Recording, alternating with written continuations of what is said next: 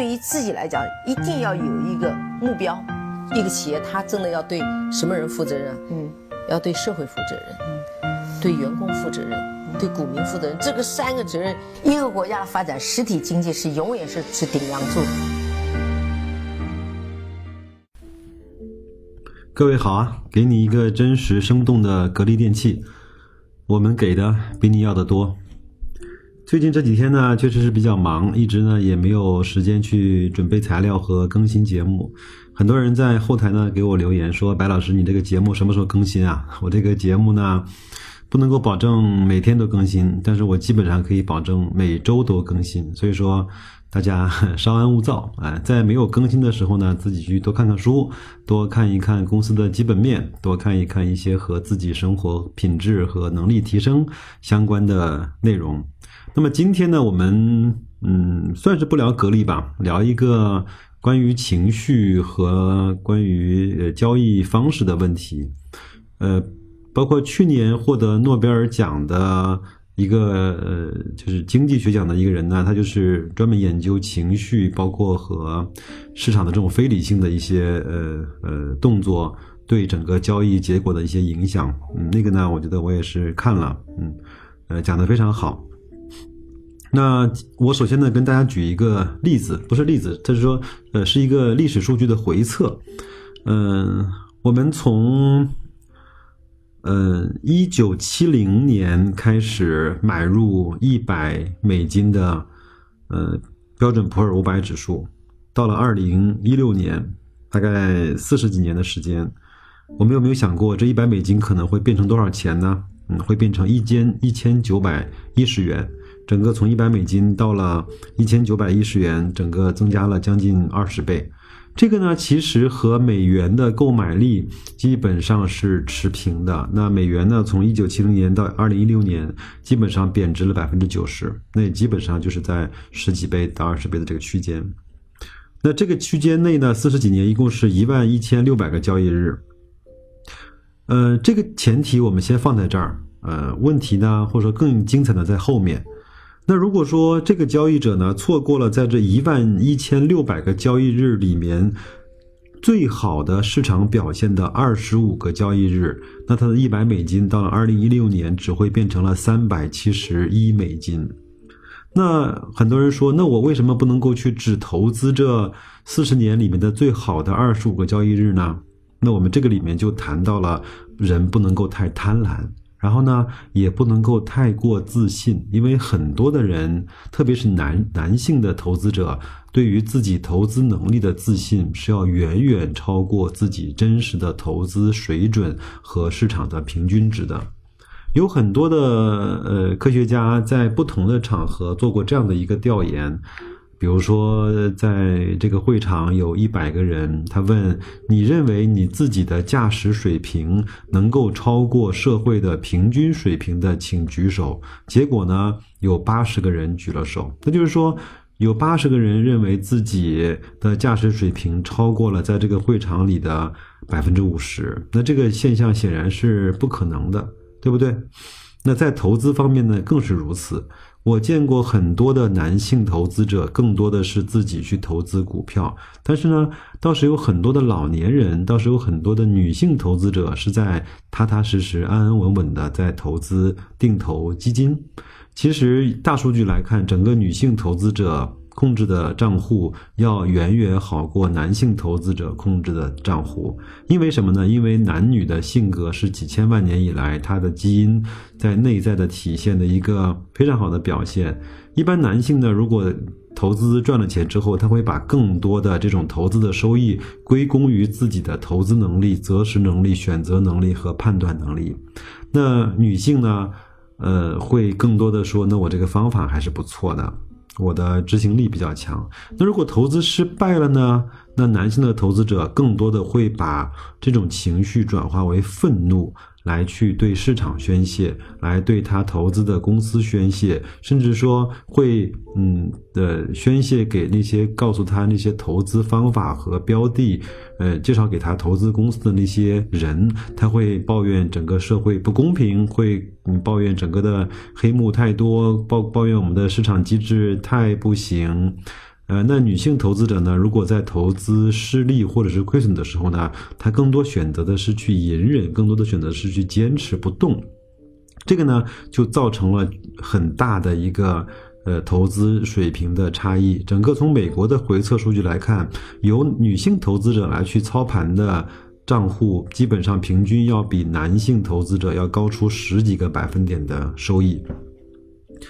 说到这儿呢，我又想起来一个二零一六年的一个新闻。二零一六年呢，有一个投资者在二百四十四个交易日里面，一共交易了一万次，那就是说平均每天大概在四十次。他的结果呢，是在二零一六年亏损了四十五万。它不但呢亏损了是很多的交易费，包括印刷印印花税，还有呢在每次的调仓中，其实人们会更偏偏向于呃把一些嗯好的标的调整成市场上比较热点的和呃风险比较高的标的，这就是我们整个交易频次包括过度自信嗯带来的投资的后果。好，那我们再接着往回讲啊，嗯。那为什么我们投资不了那个百分之就是最好的那个二十五个交易日呢？因为我们没有这样的水平。另外呢，我们再回测一下，如果说我们避开了从一九七零年到二零一六年市场上表现最差的二十五个交易日，那我们这一百美金呢，可以在二零一六年变成一万两千美金，就是增加了一百二十倍。那有人说了，那我我能不能就避开这二十五个交易日呢？那我们非常清楚的是说，那就和你想只投资这二十五个最好的交易日一样，你有点过度自信了。因为整个从数据回测来看，那最好的二十五个交易日和最差的那个二十五个交易日，往往是靠得很近的。有没有明白是什么意思？就是说。当呃，我们无论是说八九年、二九年，还有二零零八年的次贷危机、两千年的美国的泡沫、互联网泡沫破灭的时候，它更多的是伴随着暴风急雨式的下跌，整个可能呃几天或者是几个礼拜的时间，整个的估整个的市场就跌去了百分之五十六十甚至是八十的估值。那这就是最差的那几那二十几个交易日就会在这里面去出现，但是呃。当它整个利空出尽之后，整个它回回回弹的那些交易日，有可能就是在历史上最好的那些交易日。所以说，我们很难去避开最差的和只去迎接那个最好的。呃，所以有句话呢，我我以前是经常跟一个朋友讲，但是他他不是特别能够理解。我是说，呃，在投资市场上，哦，还有在创业的道路上呢。呃，你要保持一一直在这个牌桌上，你要一直在场，因为你要确保当雷电劈下来的时候，你要在场。就是说，你不要畏惧那个最差的二十五个交易日，所以你才这样才能够迎接那个最好的二十五个交易日。当然，我们说我们可以通过对市场情绪的判断，我们可以通过对市场估值的判断。来去避开那个估值疯狂、估值太高、泡沫最大和情绪最癫狂的那一段时间，我们也可以不用去抄在最底端，我们可以去整个抄在它一个比较低的区域上。所以说我刚才我我前面一直是在呃跟大家讲，我们现在可以去定投一些估值现在看起来不是那么高的指数。那最后呢，我是想说，我要给大家。嗯，讲讲四个我们应该持有的交易的心态、交易的情绪。第一个就是要坚持、要坚定的对那些低估值的股票也好。呃，指数也好去做定投，有可能你买了一两年都是买在最底部的区域，但是这个没有关系，因为你在底部呢可以拿到很多很便宜的筹码。当它涨上来的时候，你所有的筹码就变成了我们在投资界中非常有名的叫微笑的曲线。还有第二个呢，第一个叫定投低估值的股票和低估值的指数，这是第一点很重要。那我觉得更多的是对小白投资者应该这么去做。第二个呢，就是持有整个中国上市公司里面最好的那些龙头行业和呃，就是最好的上市公司，能够持续赚钱的，能够慷慨分红的，能够一直保持比较高的 ROE 的公司，哪怕这两天大盘在反弹，格力还是在跌，我觉得它不影响格力整个公司的基本面，跟它整个一七年的业绩。很多人说格力就是一副名牌啊，董明珠各个媒体都报道了很多遍的名牌。很多人还认为它到了天花板，很多人都都还认为它已经不行了。我真的是不知道那个是为什么。就是第一个是定投，第二个是持有那个中国的股市里面最好的那些上市公司，尽量的不要去卖出，只要它不不是过分的被高估。第三个呢，要回避疯狂的那些阶段和疯狂的那些呃指数的那些点位。我们想想看，在二零一五年到了二五幺七八的时候，难道你真的不知道那个时候市场有有些疯狂了吗？因为整个创业板的平均市盈率在一百九十多倍，大盘的市盈率也在五六十倍的时候，难道你真的不知道那个时候已经有点高估了吗？是不是你的贪婪在怂恿着你想去赚最后的一个铜板？最近刚刚退休的李嘉诚他说：“有如果有十个铜板，我们只去赚那个七到八个，我们一定要留点钱给别人赚。我们只要去吃那个鱼最好的那个中段就可以了。”这个是第三个，就是避开疯狂和癫狂的那个阶段，其实很容易判断。看看论坛，看看你身边的朋友，在饭桌上，在酒局上，大家在谈论什么？如果每个人都在谈论股票，每个人都在谈论赚钱，每个人都在在在向你推荐所谓的一些好的标的、神秘的妖股，那个时候应该就是我们可以去获利离场的时候了。第三个呢，要去买入低估的时段。如果在这个市场上有很多人已经谈股色变了，已已经很多人已经很长时间不看他的账户了，包括新闻媒体上也很少去讲股市的一些时候了，甚至很多人在抱怨、在骂娘、在说中国的股市要推倒重来的时候，这个时候我们反倒要保持清醒的态度跟最基本的认识，我们要去开始我们新一轮的赚钱的轮回了。所以说，我觉得作为投资来说，呃，挑选公司很重要，但但是呢，你你什么时候买入拿得住更重要。呃，记住我今天讲的四个方法，第一个就是定投低估值的公司和股票，第二个呢是持有中国。最好的上市公司的股权不要卖出，至少是不要轻易卖出。第三个呢是避开疯狂跟癫狂的那个时段跟情绪，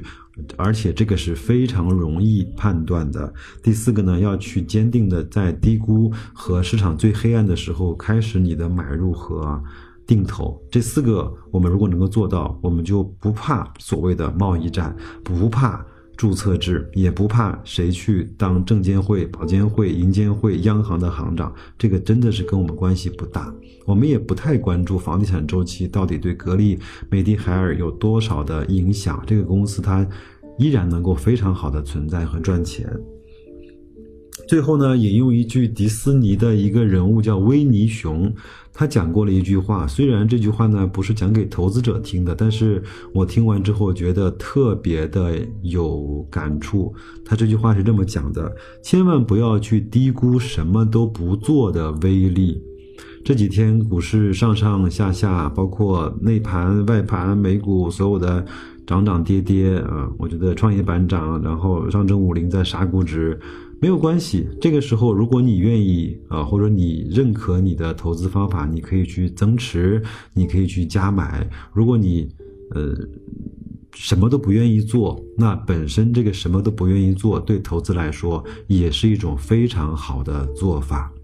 嗯，相信我，呃，好的公司一定会给你源源不断的回报。这这几天有很多的公司已经公布了它的年报。嗯，包括双汇啊，嗯，包括茅台啊，包括包括沪宁高速啊，包括这些银行啊，我觉得，呃，这些好公司、好标的，我们以前都认可的这些好的行业，它依然会用它的方式再去勤勤恳恳、兢兢业业的回报给每一个投资者。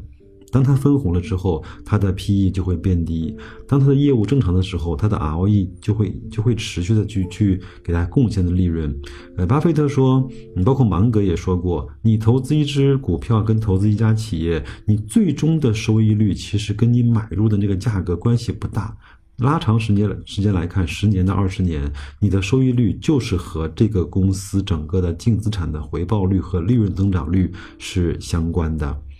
那我们都知道，整个近些年来，格力呢，大概在十年内只有一年，它的呃净资产回报率就是那个 ROE 是低于百分之三十的，其他的时间都是在百分之三十以上。那所以说，我们买这样的股票还有什么可担心的呢？啊，静静拿着，做一个安静的投资者，看着别人去癫狂，我们去安静的收割自己的利润就可以了，